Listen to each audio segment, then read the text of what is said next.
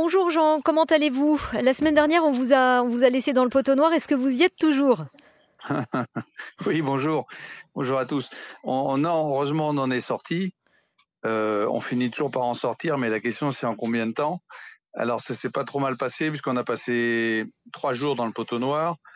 Euh, donc mélange de, de, grains et de grand calme, hein, comme vous savez. Donc euh, il faut beaucoup de patience et, et, un peu de chance. Euh, ça a été notre cas. Donc euh, on est sorti euh, et maintenant on est rentré dans l'hémisphère sud, puisqu'après la sortie du poteau noir, on a assez vite franchi l'équateur.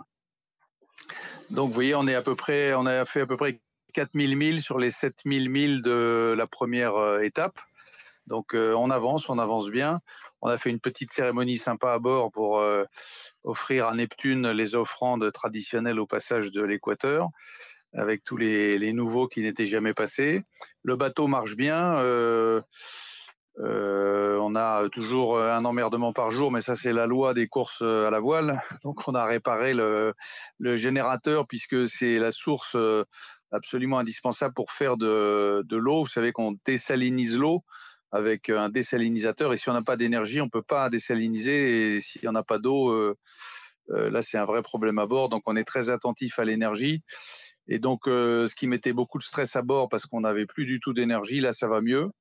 Entre les panneaux solaires et le générateur qui est réparé, je dirais le, le moral est meilleur et puis euh, on avance bien. Alors même si cette deuxième partie dans l'hémisphère sud est plus difficile parce que il faut imaginer que le vent vient grosso modo de Cape Town, de l'Afrique du Sud, il est dans notre direction, donc ce qui veut dire qu'on navigue au près face au vent.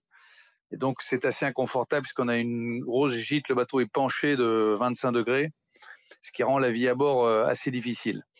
Voilà, donc euh, je dirais c'est une semaine plus difficile en termes de navigation, euh, moins confortable. Et puis comme ça fait un mois qu'on est à bord, euh, vous savez que c'est des conditions quand même pas très faciles. Hein. Il n'y a pas de pas de douche, pas de bouffe très sympa. Et donc euh, l'objectif c'est la course, c'est d'arriver à Cape Town.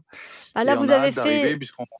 Vous avez fait la moitié du chemin, même un petit peu plus. Donc, est-ce que vous commencez aussi à, sentir euh, la ligne d'arrivée euh, pointer son nez?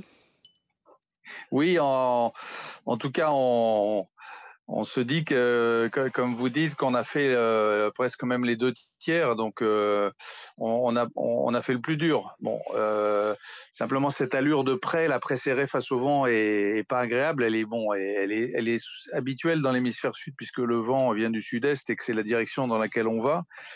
Mais, mais comme ce sont des bateaux qui sont pas extrêmement rapides, on est obligé d'essayer toujours de suivre la, la, route la plus courte, donc la plus directe vers Cape Town, ce qui nous oblige à faire du prêt. Euh, c'est sans doute le cas de nos concurrents, puisque euh, ce qui nous motive aussi, même si on ne connaît pas la position de nos concurrents, bah, c'est de faire un classement.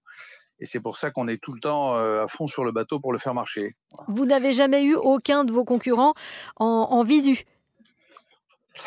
On les a eus pendant, disons, les, la première semaine où ça a été une régate assez près des autres. Et puis après, après non, après on les a perdus de vue.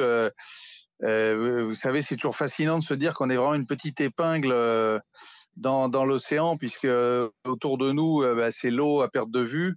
Tous les matins, c'est assez extraordinaire parce que le soleil se lève à gauche du bateau, tous les soirs, il se couche à droite, mais euh, mais sinon, on a 1500 milles de chaque côté du bateau où il n'y a pas la moindre terre. Donc, euh, imaginez que les autres bateaux sont comme nous, des petites épingles. C'est d'ailleurs très frappant de voir que on a rencontré extrêmement peu de bateaux depuis quatre semaines maintenant sur l'eau. Donc euh, l'océan est vide, vide de tout bateau.